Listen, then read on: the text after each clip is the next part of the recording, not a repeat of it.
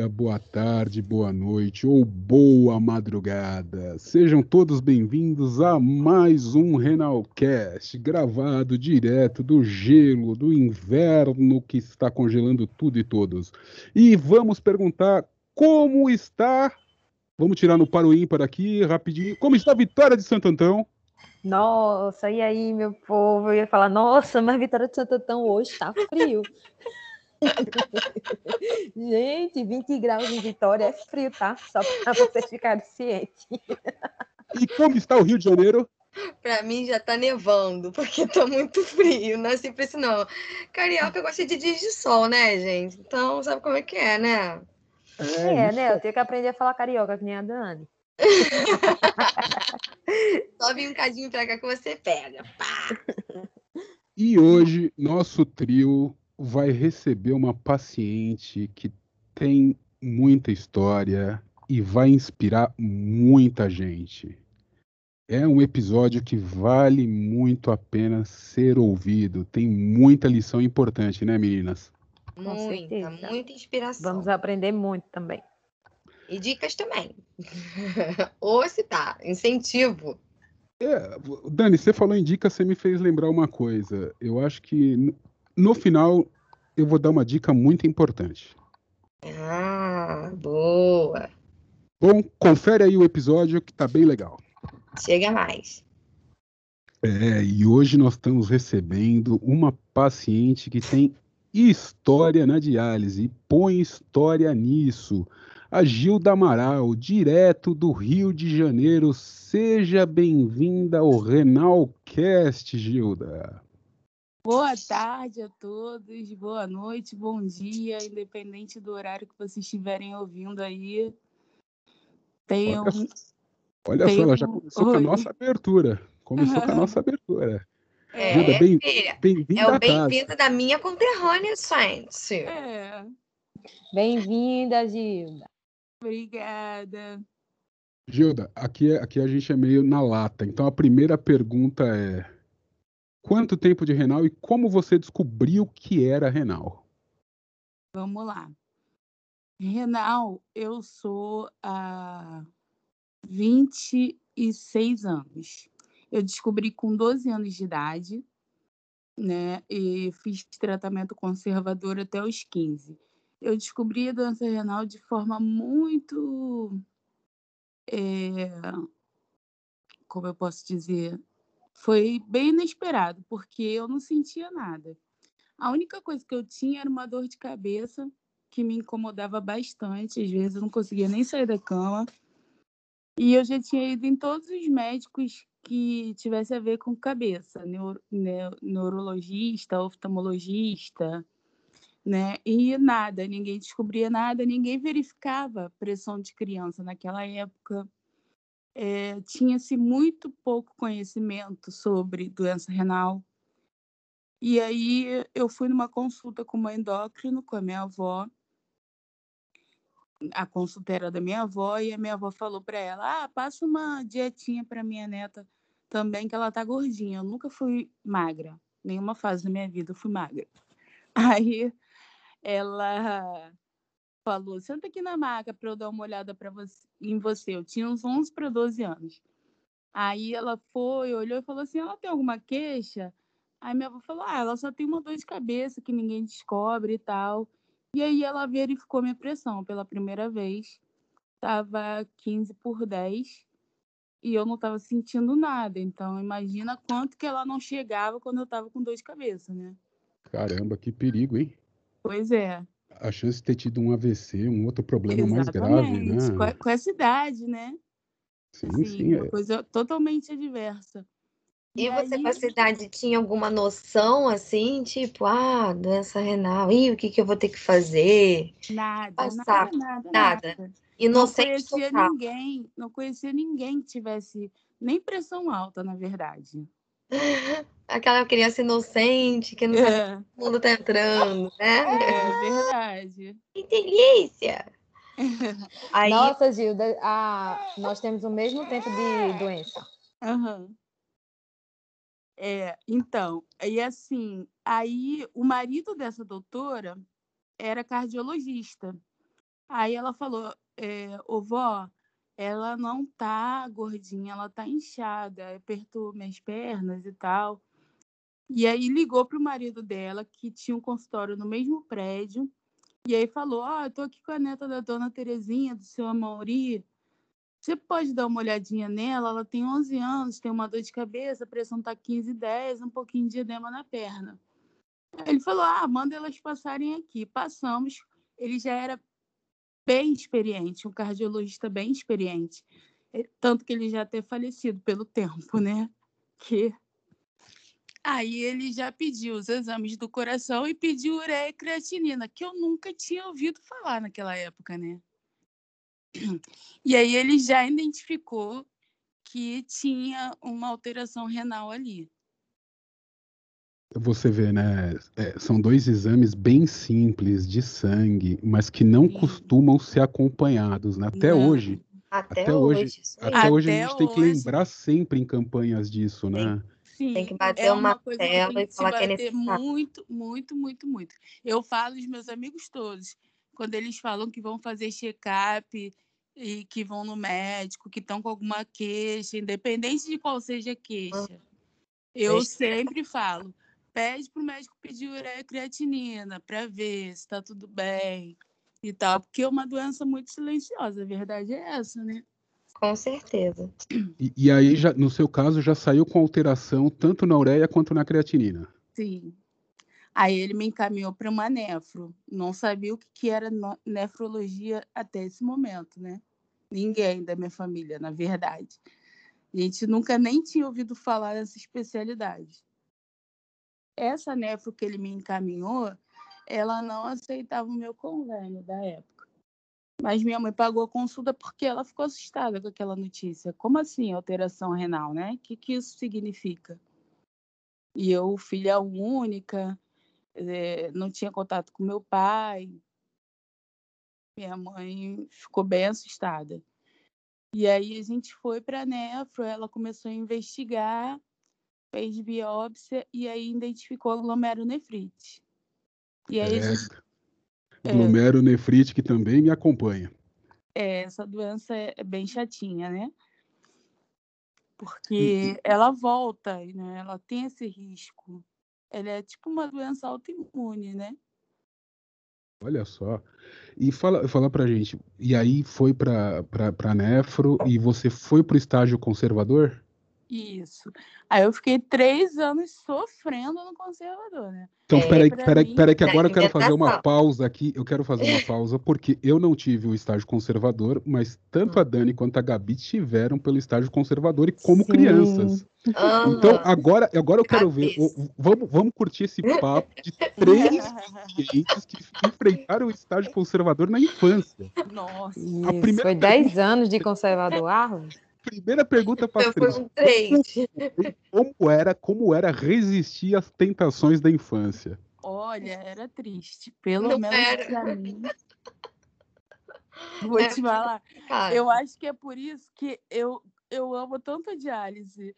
Porque, assim, não é romantizando a hemodiálise, não. É, é, até pensei nisso, estava pensando muito em, em quais temas que eu não poderia deixar de citar aqui e isso é um, uma das coisas que eu pensei muito, assim, não é romantizando a, a hemodiálise, não, a gente sabe que não é fácil, é difícil, é uma coisa cansativa, é uma rotina que, que teoricamente te prende, mas você pode adequar a sua vida né, com o tratamento e fazer as coisas. Mas, assim, para mim, a diálise foi tão libertadora, porque o conservador, para mim, era muito pior. Eu nunca tive muito problema com doce. Meu problema sempre foi salgado. Gente, quando foi fui perdendo a função renal e entrando naquela fase braba do conservador, nossa senhora, eu já tava assim, ai, que entre logo na hemodiálise, pelo amor de Deus.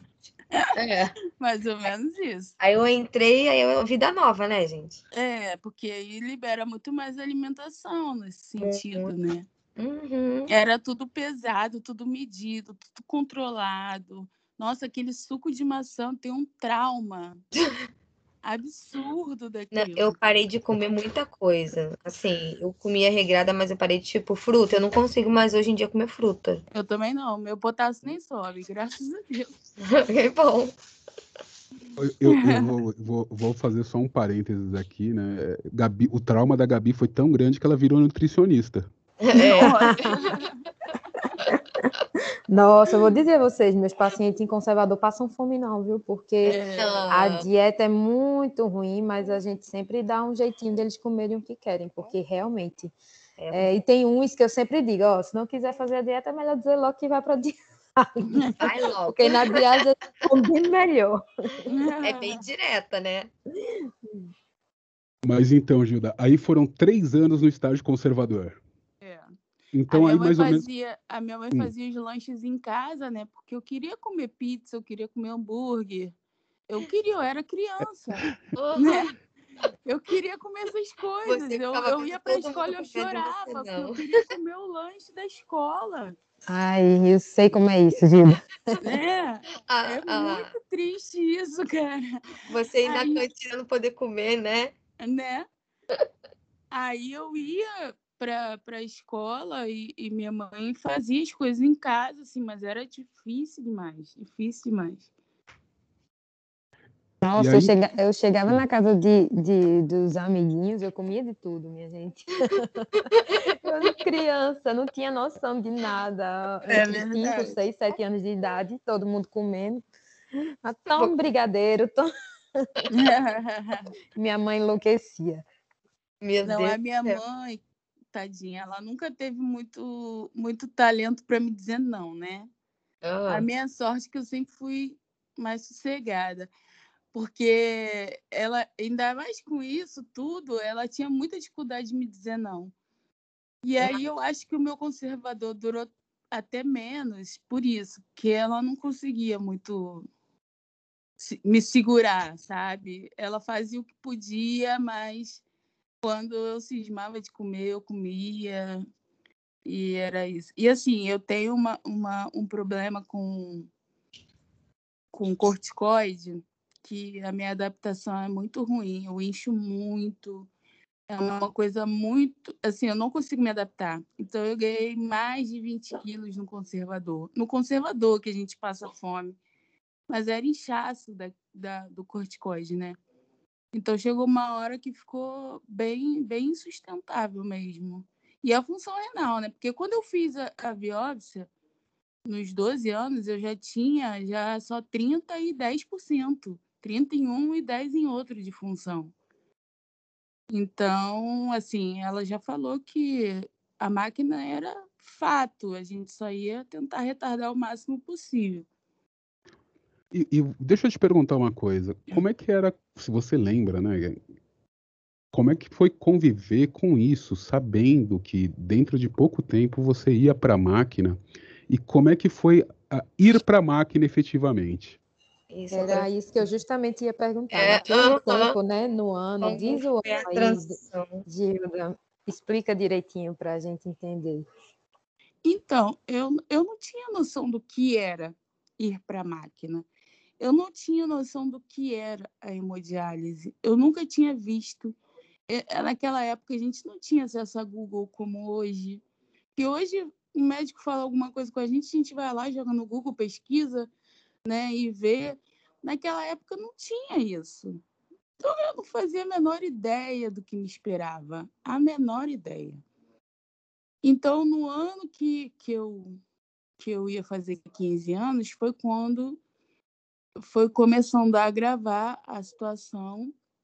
E aí a médica falou: olha, não vai dar para a gente adiar mais e tal. Eu fiquei... Aí minha mãe falou: Poxa, eu tô, tô pagando a festa dela, eu quero que ela tenha festa, porque todo mundo achava que eu ia morrer. Eu ia começar a fazer hemodiálise e ia morrer. Na minha festa de 15 anos era uma choradeira, uma aplauso, uns aplausos infinitos. Meu Foi quase, Deus! foi quase um velório. É, era, era um velório Gente, presencial, entendeu? desculpa, a, Gilda, mas a, tinha a que rir. cerimonialista do salão, ela falou, eu nunca vi uma debutante tão ovacionada. Como você, eu, eu, falei, é porque todo mundo tá achando que eu vou morrer, eu com 15 anos. ah, você tem que achar essa cerimonialista novamente. tem que procurar ela e falar assim: olha, não foi ainda, tá? Vamos fazer aqui. os 40, que tá próximo. Tô aqui. Olha, eu acho mais do que justo que você fizesse essa festa de verdade. É verdade, ainda é mais, mais do que merecido. Que vem, se Deus quiser, a gente já vai ter a possibilidade de fazer uma boa aglomeração, né? Ai, se Deus quiser. E aí, quando você entrou lá na máquina, conta aí. Como então, foi ver a aí, sala e tudo mais. É, então, aí ela foi, eu fiquei fazendo exames semanalmente, assim, no último mês, que meu aniversário é em outubro. Fiquei fazendo exame no, no último mês, semanalmente, porque ela queria segurar para fazer fístula depois da festa. E ela falou: Olha, eu vou tentar segurar ao máximo, mas ela vai ter que ficar vindo aqui toda semana para a gente monitorar. E aí eu já estava bem fraca, né, enjoada, me alimentando mal, que são os sintomas da ureia alta, né? Aí minha festa foi no dia 11 de outubro de 97. No dia 13 de outubro de 97 eu fiz a fístula. Consegui segurar, né, para fazer. E 20 dias depois eu comecei a dialisar, dia 3 de novembro de 97. A minha primeira diálise foi aquela diálise de duas horas, super tranquila, não senti absolutamente nada, já fui na fístula, tudo direitinho, não tive nenhuma intercorrência, além da minha mãe chorando as duas horas do lado de fora. Quando ela me viu naquela máquina, ela teve certeza que eu ia morrer, e aí. Cara, não, pior, eu acho que eu acho que para todo mundo foi assim a primeira vez, uhum. né? Eu, eu lembro de olhar, eu lembro de olhar pela janela e tá lá minha mãe também olhando, o pai. Ai, tava quase que a família inteira acompanhando na bancada ali. Feito a Gilda estava dizendo, esperando o, o, o, velório, né? Eu, eu é, acho que a aposta era essa, Gabi. Eu acho que a aposta era. Não, e assim, naquela final? época. A gente lá tranquilo, só vendo, assim, observando, é. pensando, e todo mundo lá morrendo de chorar, e você fica. Hã? Não, Oi, e a gente até aliviada, porque, na verdade, a diálise faz a gente se sentir melhor quando ela está uhum. quando ela tá sendo Isso. bem feita, né? Você sente a diferença assim na primeira hora. E é aí que você não entende mesmo, ainda mais quando você é criança, você não entende mesmo por que o desespero do outro lá fora se você está melhorando aqui dentro. Nossa, essa foi boa. Mas e aí? Então, aí foi, foi a primeira sessão, duas horas, foi bem tranquilo. E aí fomos para a segunda sessão, já começou, já foi se acostumando. Como é que foi ambientação no mundo da diálise? Então, aí a segunda foi três, a terceira foi quatro. Os técnicos lá eram jovens, divertidos, e eu era a única menina lá, só tinha né, adulto para idoso. E naquela época, é, poucas clínicas tinham é, pediatria essa clínica que eu fazia, que era uma clínica lá no Rio Comprido, a Renalcor, é, não tinha pediatria. Então, eu era a única menina lá, menor de idade, né?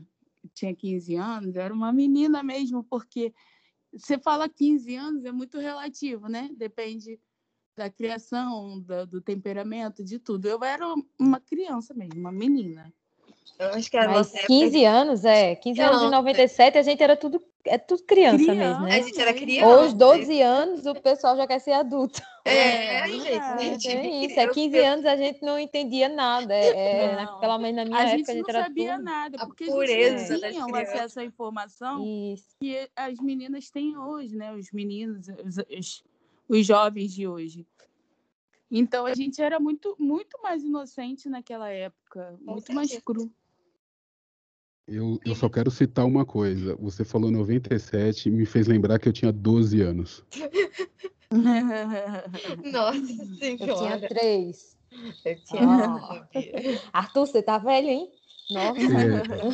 É, eu sei, eu sei. Os cabelos brancos já entregam. Você era muito mimada lá na clínica, Amore? Era o mascote da clínica, não era? Eu era a Gente, é muito mimada, gente. Todo mundo É. dava lá todo muito mimo nela. É verdade. Eu ganhava presente dos, dos vozinhos, das vozinhas, sabe? Porque eu sempre fui assim, bem faladeira. Aí eu conversava de anos inteira. E, e eu estudava, eu falava, e eu, e eles ficavam chateados, né? Porque para o idoso, às vezes, é muito mais difícil de entender do que para a gente que é jovem. Apesar Sim, disso sim, ser sim, tão concordo muito. relativo, como eu, eu falava com eles muito assim, olha, o, mais, o lugar mais difícil de se colocar é o lugar do outro, né?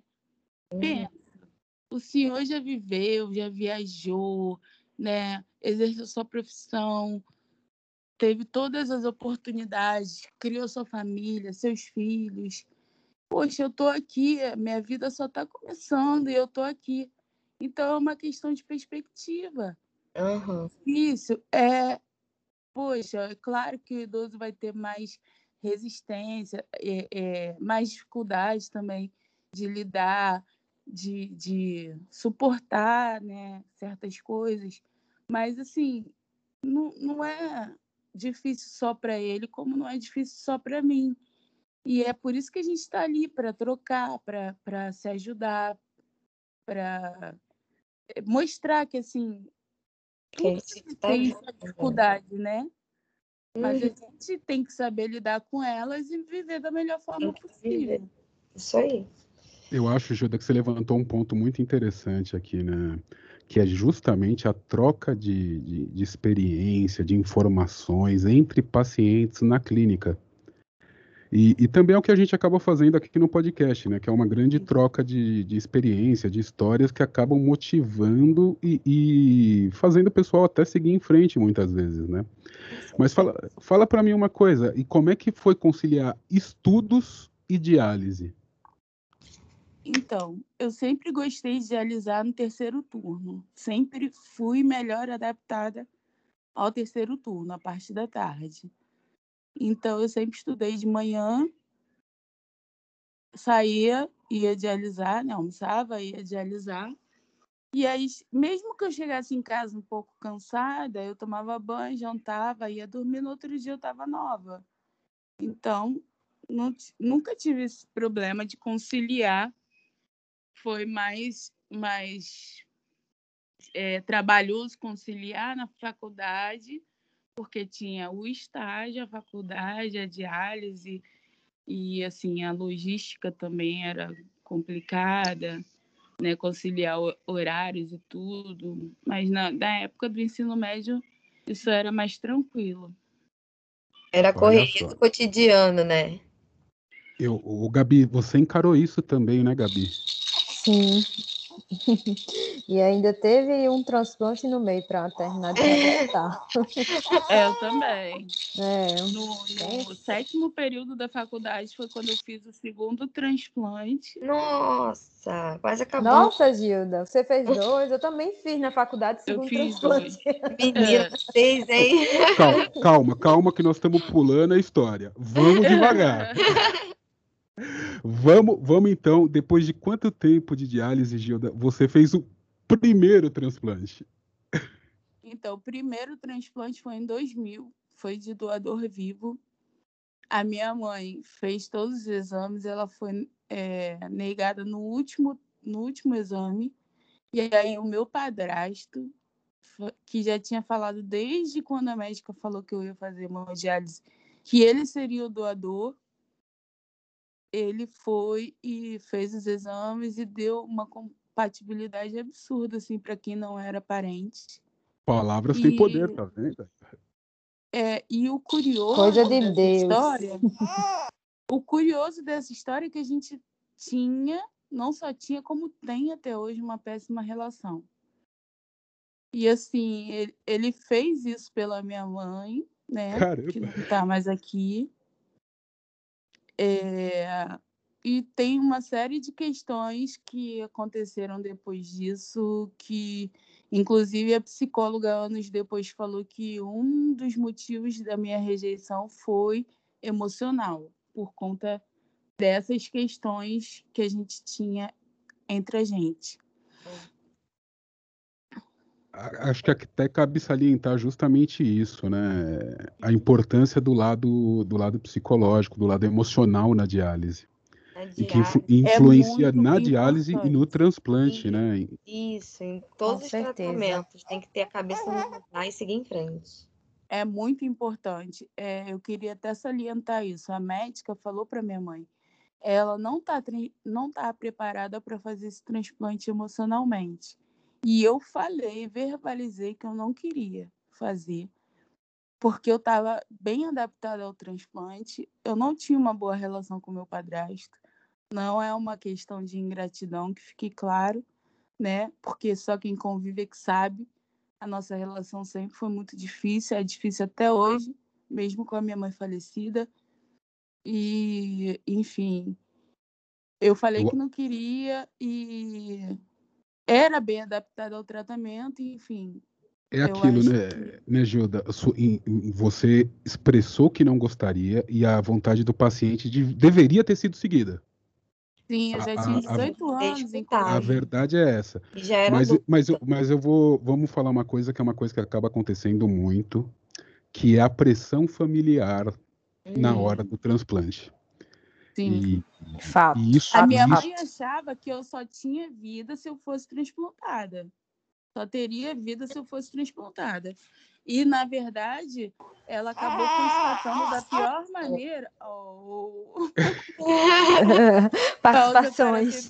a, a- a Ana expressou a, a opinião dela brevemente, mas uma opinião É. contundente. Né? É. E e, Gilda, você tocou num ponto bem importante que várias pessoas acham isso da gente que faz hemodiálise, que a gente não vai ter vida porque faz hemodiálise, só vai ter vida se fizer o transplante. Exatamente. Fala que a gente vai morrer logo. É, que você não tem qualidade de É, vida. que não que consegue vai fazer parar mais tudo. nada. Que não É, é, Nada, realmente, você não, você não sai, você não vai no cinema, você não faz nada, não namora, não faz nada. E, e, eu, e é o oposto, a gente faz tudo. Exatamente. Exatamente.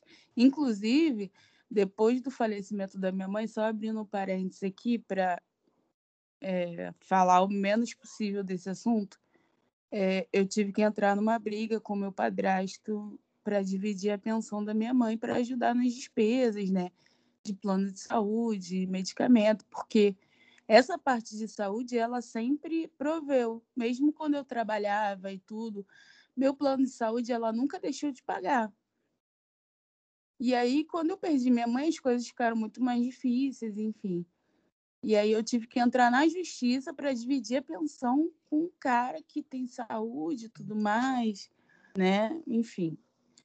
E aí uma das coisas que ele alegou foi que eu saía, viajava, ia para shows, e aí eu não precisava, entendeu? Do dinheiro, porque eu podia trabalhar.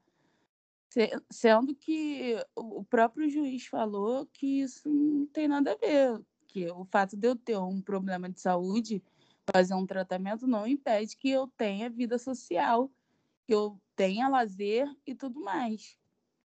E é isso. é, as pessoas a- as pessoas esperam que a gente fique prostrado, né? Esperando o É. dia da morte chegar, só se É para uma É. planta. É, é, Não, é e até assim, uma, é até uma coisa que a gente defende me- muito, né? Oi? A- É uma coisa que a gente defende muito, que, é, que nós não vivemos para fazer diálise, nós dialisamos para viver. É uma frase que eu repito quase que diariamente. É fundamental ter isso na cabeça, mas é, o É. que você falou, as pessoas, a Gabi lembrou bem, as pessoas acham que a imagem do paciente renal é prostrado, é que não pode tomar um copo d'água, não vai ter que Uhum. chupar gelo pro resto Sim. da vida. Não É- pode é uma- beber um chopp. Não pode, não ou- pode. É.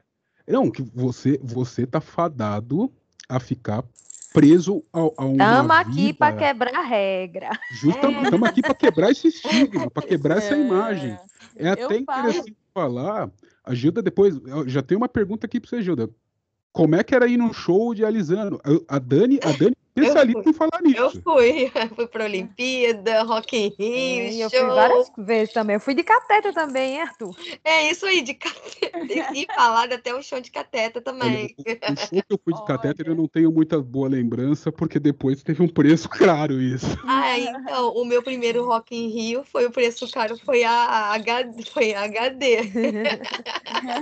Ah, eu tenho uma história muito boa para contar, mas, mas não vale agora. Só rapidinho. Eu fui, eu saí do hospital cirurgiada com toda a barriga ponteada, fui direto para uma festa de 15 anos da minha amiga de salto. E Pedro tá para comprovar que a gente dançou a noite todinha. Eu fazia dança devagar, que eu tô toda doída. Tá doendo, tá doendo, mas eu vou Tá dançar. Tá doendo. doendo, tá doendo, mas eu vou dançar. Danada.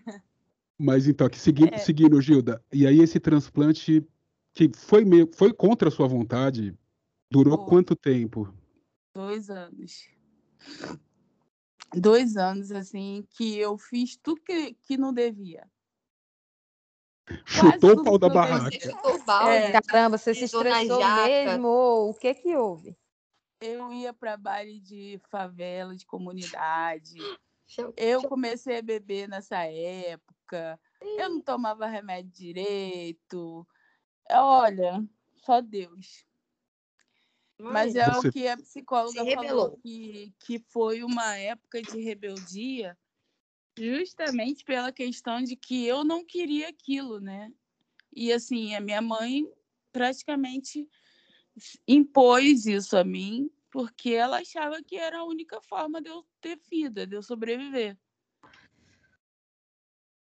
Mas E assim, e eu vou te falar que quando teve, eu fui procurar sobre transplante, a primeira coisa que minha mãe falou é, eu vou doar o meu rim pra você. Foi a primeira coisa. Aí depois, não, foi os amigos, todo mundo querendo, ah, vou doar, vou doar. Eu falei, gente, eu fui bem fatídica. Eu falei, eu não quero de ninguém. Eu vou tentar mesmo de doador falecido. E foi, Uhum. tinha gente, mas tinha muita amiga mulher também. Mas eu esperei, eu tava bem, dialisava bem, tinha uma vida bem, diali- é, esperei e fiz transplante. Eu tô ótima hoje em dia. Uhum. E aí, e aí você foi para a faculdade, foi estudar serviço social, certo? Isso, mas isso foi depois de perder o primeiro transplante. Depois de perder o primeiro transplante. Eu, No- eu gostei muito, eu gostei muito eu como você transplantada. colocou. Eu gostei muito como é que você falou bem. Você curtiu umas férias da diálise e voltou para a diálise. Isso, então, no tempo que eu estava transplantada, eu não fiz nada de útil.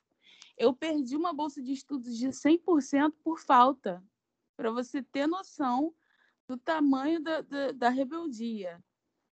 Eu, eu não, fazia, não fiz nada de produtivo nesses dois anos. Nada. Nada. Tudo Não, que eu isso- fiz produtivo foi fazendo diálise. Isso, vamos, vamos agora abrir um- uma, uma coisa aqui que é muito importante, né? Isso é muito importante para familiares de pacientes entenderem. O paciente tem que estar pronto para transplantar. Não pode ser forçado a transplantar.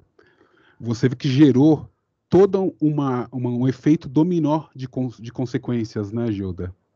É. por conta desse não preparo. É, é- é realmente importante destacar isso. O paciente tem que tem estar preparado e tem que ter sua vontade respeitada sempre. Isso, isso, é. isso, isso é um fato assim que tem que se prestar muita atenção, muita atenção. É. Mas baile de favela evitem. não recomendo. Hoje em dia eu não, não consigo é, eu não consigo entender quanta falta de noção eu tinha, assim, o quanto de risco eu me coloquei, gente, transplantada, é, em lugares fechados, sabe, correndo o risco de pegar é, infecções é, gravíssimas. É, graças a Deus eu nunca peguei nada grave, né? Mas no transplante, qualquer coisa, qualquer febre, você fica internado. Então, aquilo para mim era um transtorno sem igual, porque na diálise eu não tinha nada. Né? No transplante, qualquer coisa eu tinha que ir para o hospital, ficar lá, aquele ciclo do, do antibiótico de 10, 10, 14 dias. A minha médica ficava com pena, me dava alta no final de semana, eu saía, já ia direto para a rua. Olha. Olha. Gilda, quando você fala isso, eu só lembro de mim, porque eu pensava do mesmo jeito. Eu dizia, nossa, eu tô tão bem na diálise, porque eu tenho que transplantar de novo. Uhum. Tem que fazer ir para o hospital e lá, lá, lá. Ah, nossa. Então, com... aí é, é por isso que eu demorei muito tempo para entrar na fila para fazer o segundo transplante, porque quando eu perdi, eu fiquei num misto de alívio e culpa, né? Porque minha mãe ficou arrasada, meu padrasto jogou na minha cara, enfim. E, e é... como é que foi? E como é que foi quando chamaram pela segunda vez? Então, quando chamaram pela segunda vez, é, eu tive que falar para a médica, me comprometer que dessa vez eu ia fazer tudo certo, né? Aquela aquela questão da culpa ainda era muito grande, mesmo depois de muito tempo que eu fiz o segundo transplante em 2011, né? Eu estava já terminando a faculdade e toda aquela questão da culpa ainda era muito grande, assim, de achar que eu tinha perdido pelas minhas atitudes o primeiro transplante. E aí, quando a glomerulonefrite voltou, que foi, dois, foi quatro meses só o, segundo transplante, foi fulminante e a médica falou que ela fez questão de falar para minha mãe que eu não tive culpa de nada, que eu fiz tudo certinho e tal.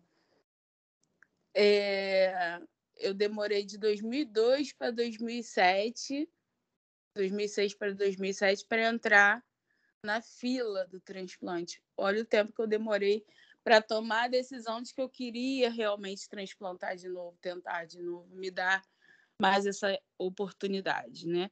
Porque eu acho assim, a gente tem que tentar ver o que é melhor para gente. Cada um tem um, um jeito melhor de, de, de lidar com, com seus problemas, com a sua vida, com a sua saúde. Cada organismo é um e tudo mais. Então eu falei, eu vou, eu vou tentar as coisas e ver o que, que é melhor para mim. Então eu, eu fui amadurecendo a ideia. E assim, a primeira coisa que aconteceu, que me deu o start para me inscrever de novo na fila, né, a primeira vez na fila para o transplante, para o segundo transplante, foi a doença óssea, que já é resultado da diálise. Né? E aí eu fiz a cirurgia de paratireoidectomia em 2006. Em 2006 também eu levei um tombo que eu arrebentei os tendões do joelho, o direito 100% e o esquerdo 50%. Fiquei seis meses sem andar na cadeira de roda, fazendo hemodiálise. Tinha que ser carregada para lá e para cá, levinha desse jeito, né? Diga-se de passagem. e aí foi quando eu falei assim, não, a diálise a longo prazo está tá me dando problemas, então eu vou tentar o transplante.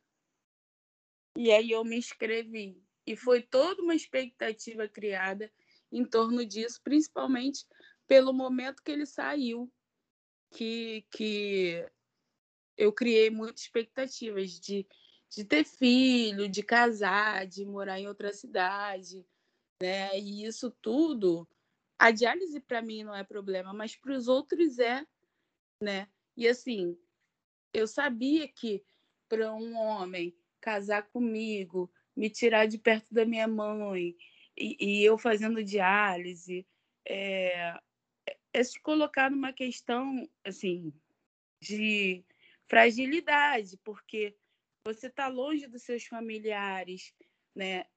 Você não você nunca conhece 100% uma pessoa até conviver realmente com ela. Então, era era uma aposta muito grande, né, fazer isso. Então, a, a, o transplante naquela época era uma perspectiva de maior liberdade, né, de ir e vir e tudo mais, de não ser tão dependente no caso de se acontecesse alguma coisa. Enfim. E aí essa volta foi bem frustrante, mas quando foi quando, como eu disse lá no, no depoimento né, da, da Frisênios, quando bateu o martelo e falou, não, não tem como salvar, você vai voltar para diálise. Eu falei, então vamos embora. Eu fiz diálise até agora, não vai ser por isso. Eu quero viver. Eu, fa eu luto para viver, eu faço hemodiálise para viver, eu não vivo para fazer hemodiálise. Então, se é a diálise que vai fazer eu ficar boa, eu quero me formar, eu quero ter minha vida, então vamos fazer diálise. Bora. E aí foi. Olha, esse pensamento realmente é o que faz é o que faz mudar a chave, né? É o que faz é, é o que transforma realmente a diálise numa coisa, numa parceira de vida. Uhum.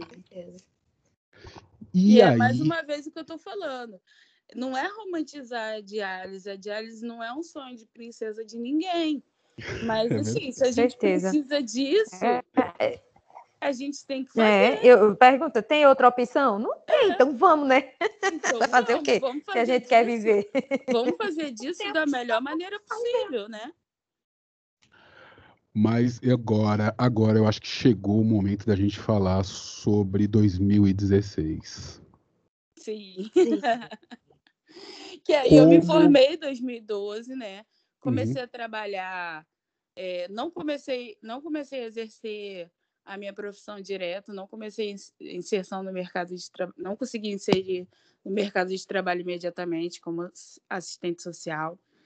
Aí eu já formada, fiz a pós-graduação, completei, né, fazendo diálise, e aí não conseguia emprego na área, porque realmente é, políticas sociais não tem muito investimento no, no Brasil, infelizmente. Né? Acho que no mundo, mas no Brasil em especial, que é o nosso cenário.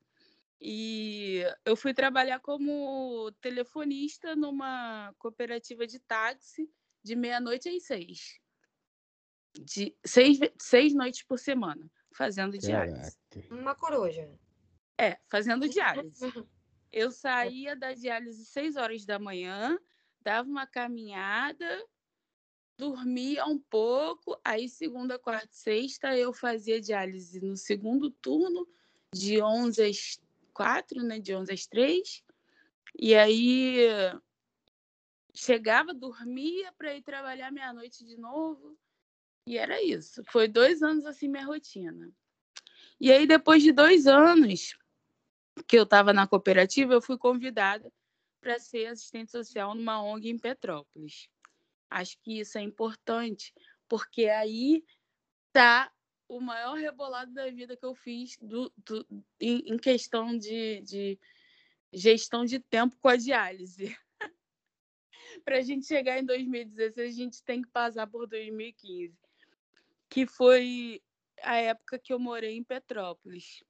Eu fui convidada para atuar nessa ONG como assistente social e eu era louca pela minha, pela minha formação Sendo que, como a minha, a minha, meu estágio foi em sistema prisional, ele era muito específico, e isso dificultava, apesar dele ser riquíssimo, dificultava a minha inserção no mercado de trabalho, que a maioria das, das vagas são do sistema de saúde, né? E não era uma coisa que muito me chamava atenção, não. Eu cheguei a fazer enfermagem, inclusive, na época, o técnico, e, e eu, eu descobri que para ser enfermeira não era minha vocação, porque eu sentia muito a perda dos pacientes. E aí eu falei, eu quero ajudar as pessoas de outra forma, que não seja cuidando, que seja lutando pelos direitos dela de alguma forma. E aí foi por isso que eu escolhi minha profissão. Fui para Petrópolis, comecei a atuar na ONG. Os dois primeiros meses eu ficava indo e vindo do Rio. Aí depois eu fui recebi uma proposta para trabalhar contratada pela prefeitura com pessoas em situação de rua, num abrigo. Aí eu sempre fui apaixonada por Petrópolis, inclusive, eu não sei vocês, me digam se vocês concordam. Eu amo tempo fresco para frio. Eu me, me adapto muito melhor, inclusive em relação ao tratamento Né? O calor, para mim, é eu muito prefiro o calor. Eu prefiro Aqui eu só conheço calor, não conheço outra coisa. Eu adoro, eu adoro o calor, adoro o mar, adoro piscina, adoro o sol. Eu, também adoro calor, adoro mar, adoro piscina quando eu estou viajando, passeando. No dia a dia, não. Eu gosto, eu gosto. Só rachando, solão. Frio, Não. gente, frio, meus dedos já ficam roxos. Nossa, O eu meu sofro também, Dani. muito no calor, Né? muito, muito, muito. Porque eu sinto muita sede e aí eu me descontrolo no peso, é muito complicado, eu tenho que fazer extra. E eu faço, porque eu prefiro fazer extra e, e beber do que não fazer, é, e ficar me privando.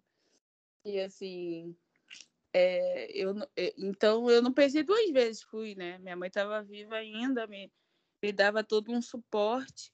E aí eu fui. Fiquei sete meses lá, que foi o tempo que durou o meu contrato com a prefeitura. Fiquei sete meses morando lá, eu amei. Eu amava aquela cidade, já era louca por lá. E eu trabalhava em dois empregos e fazia hemodiálise lá e morava sozinha, gente. Opa, opa, te- temos aqui o pai do Cris, do Todo Mundo Deu Cris, versão renal. Ela tinha dois empregos e ainda dialisava. Exatamente. Era uma loucura. Eu só tinha o domingo, literalmente. É, O domingo você passava dormindo. Não, eu tinha que fazer as coisas em casa. Caramba! É, você morava sozinha ainda, olha sim, isso. sim. É, minha mãe Olha. ia uma vez no mês lá para dar uma limpeza mais pesada, né? Levar um feijão já cozido, co- congelado para mim. Facilitar Mas, um pouco assim, a vida, né? É, dar uma adiantada nas coisas, mas o, o dia a dia era comigo, não tinha jeito. E aí eu só vou dar uma resumida na minha rotina. Segunda-feira eu dialisava lá terça, quinta e sábado, para eu poder dar conta dos vínculos, né? Porque era 20 horas em um e 30 no outro. Eu trabalhava 50 horas semanais e fazia diálise. Que isso, mulher? Exatamente. É genética. Eu saía de casa sete horas da manhã e chegava nove horas da noite no dia da diálise. No dia que não, que não era da diálise, segunda, quarta, sexta, eu chegava em casa umas seis horas, assim, mais cedo, né? E isso era de segunda a sábado. De segunda a sábado.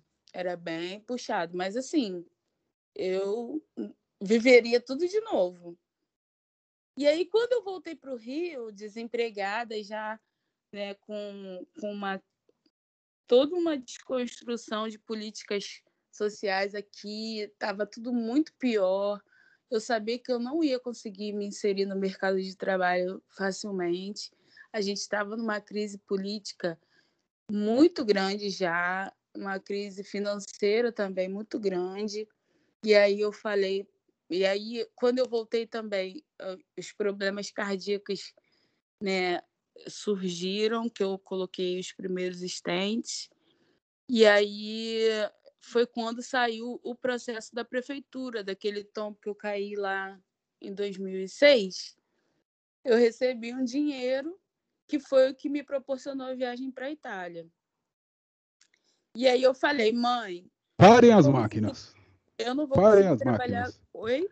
Peraí, parem as máquinas. É.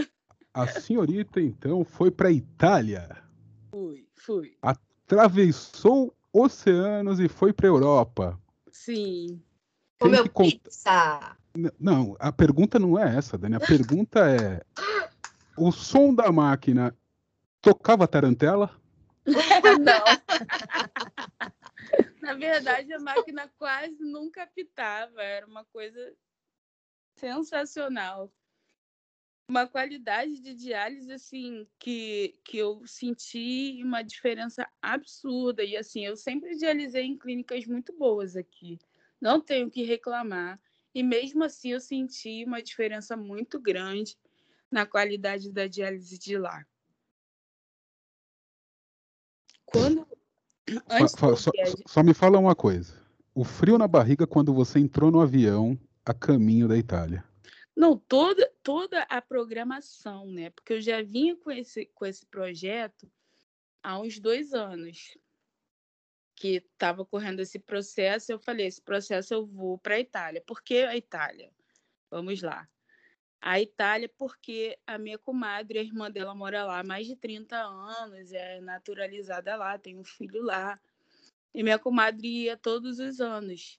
Então, era uma possibilidade de ir e, e ter onde ficar, porque já diminui bastante o custo, né?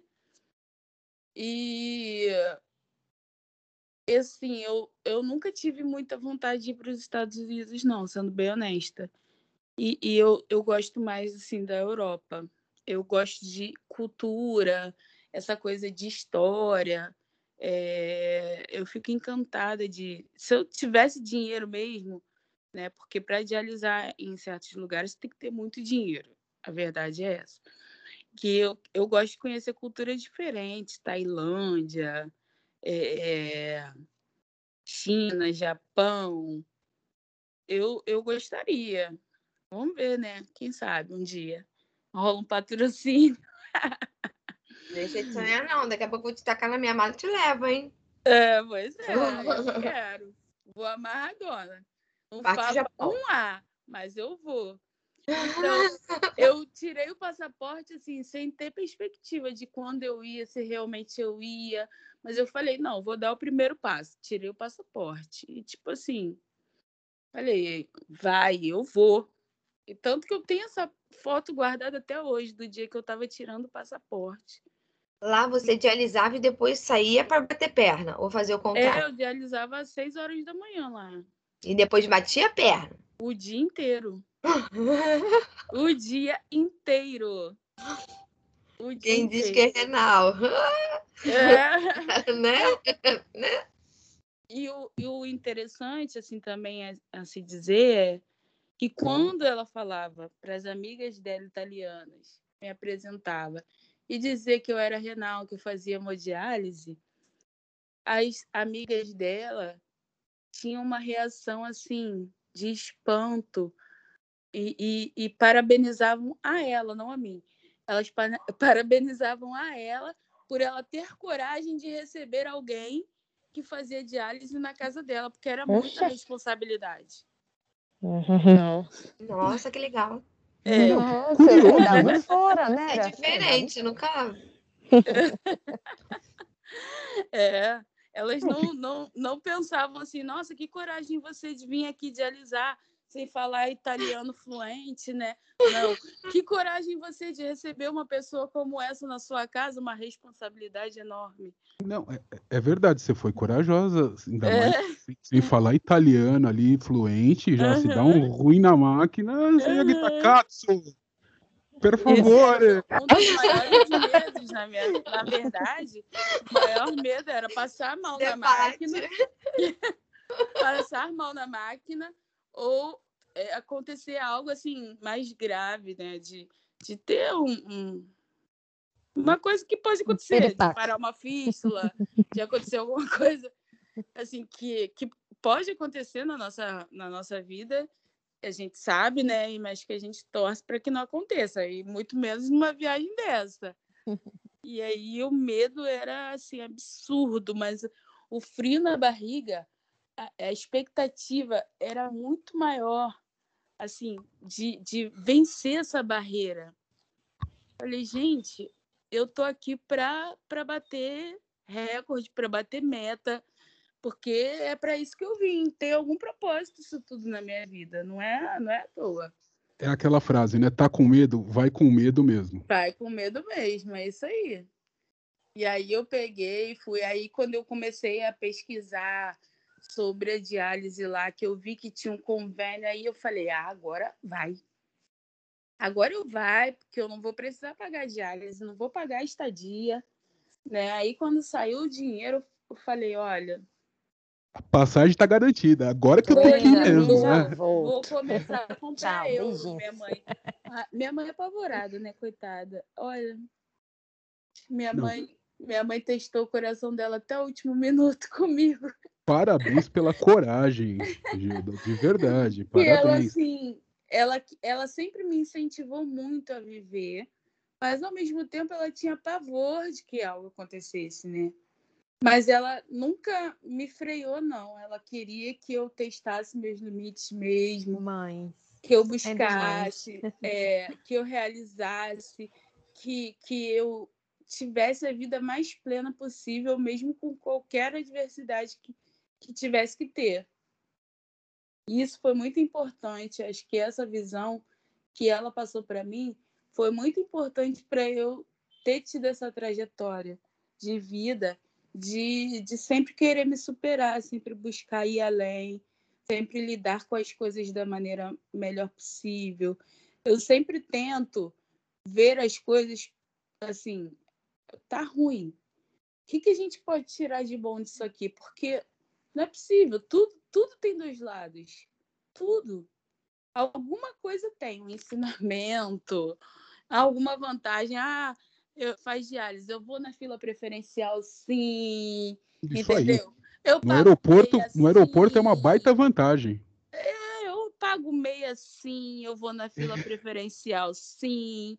Não tem essa de vergonha, não. Eu, se tiver com casaco, eu levanto até a manga para mostrar a fístula com o maior orgulho. Aliás, tá, tá aí uma pergunta interessante, que eu sei que para a mulher é mais complicada. A Dani e a Gabi podem falar também sobre isso. Como é que foi se adaptar a ter uma fístula, a ter a fístula no braço? Se você teve problemas com isso, teve vergonha, passou por uma fase de aceitação? Como é que foi esse momento fístula?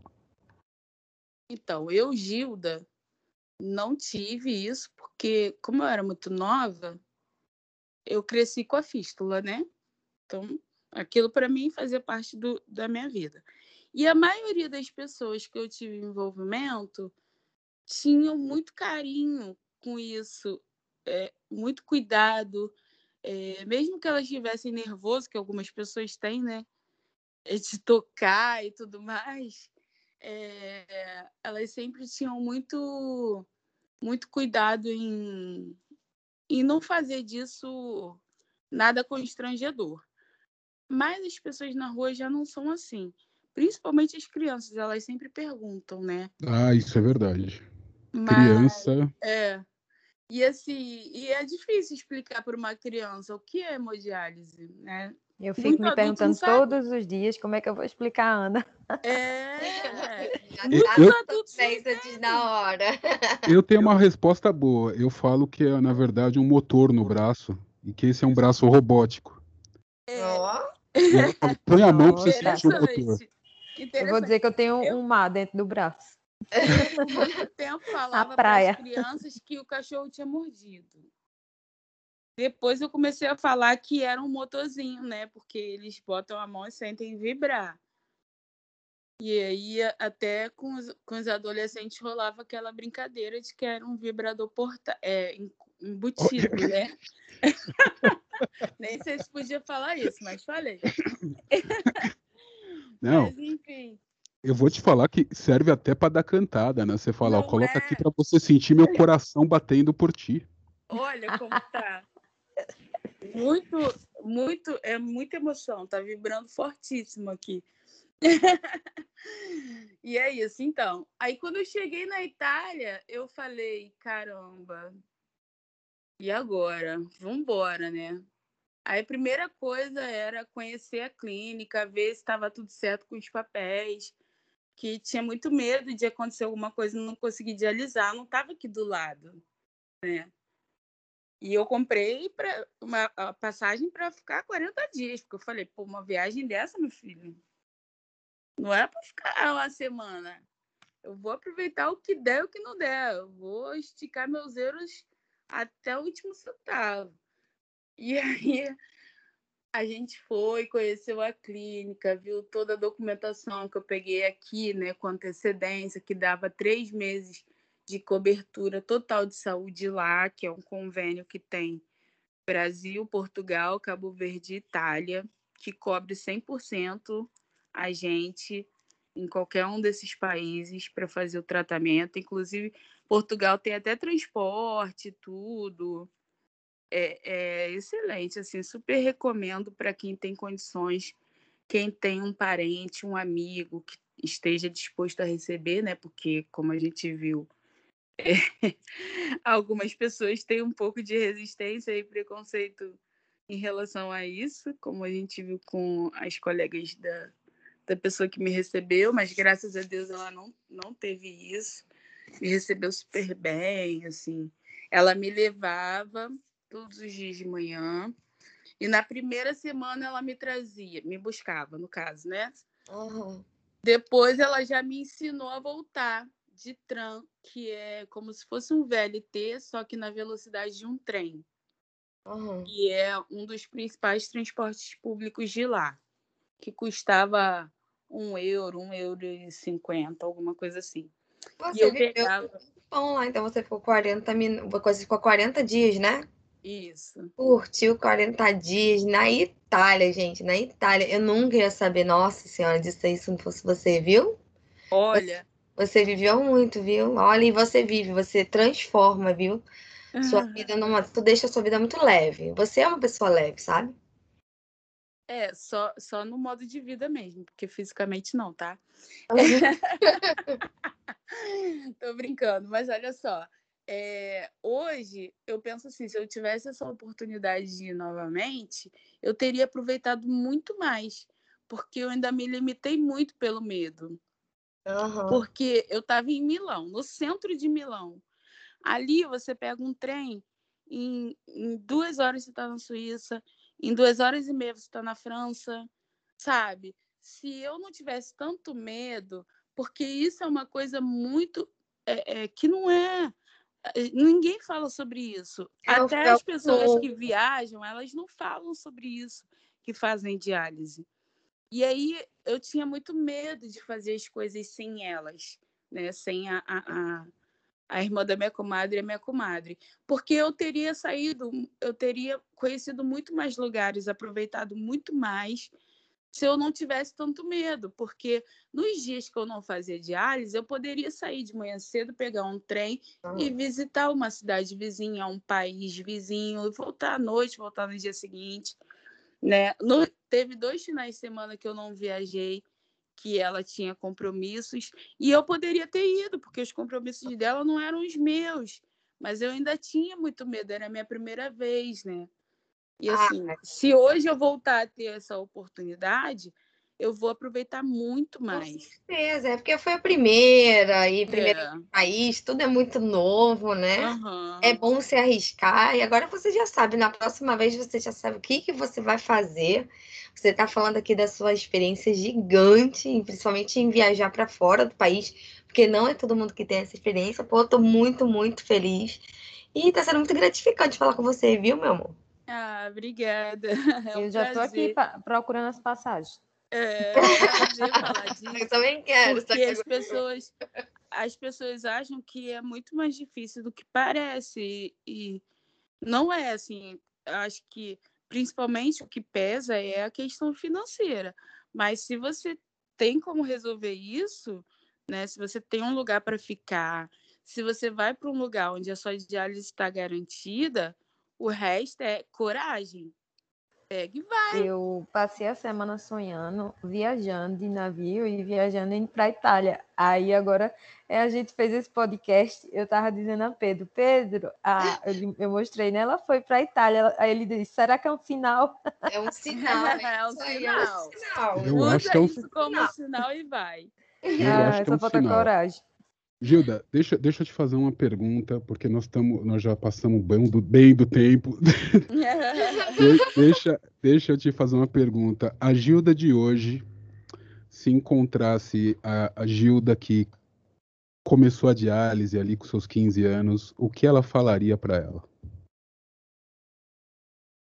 É, é interessante essa pergunta assim, porque nada nesses 23 anos que eu não tenha sonhado, eu não realizei, graças a Deus.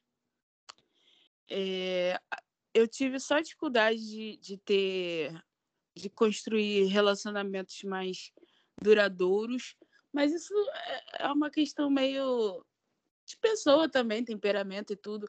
Porque, assim, uma coisa que eu penso muito é que se, se for para me, me aborrecer, já tem as minhas coisas da minha vida. É, as complicações da diálise e tudo, que eu tento lidar da melhor maneira possível. Então, eu não permito que nada além disso tire a minha paz.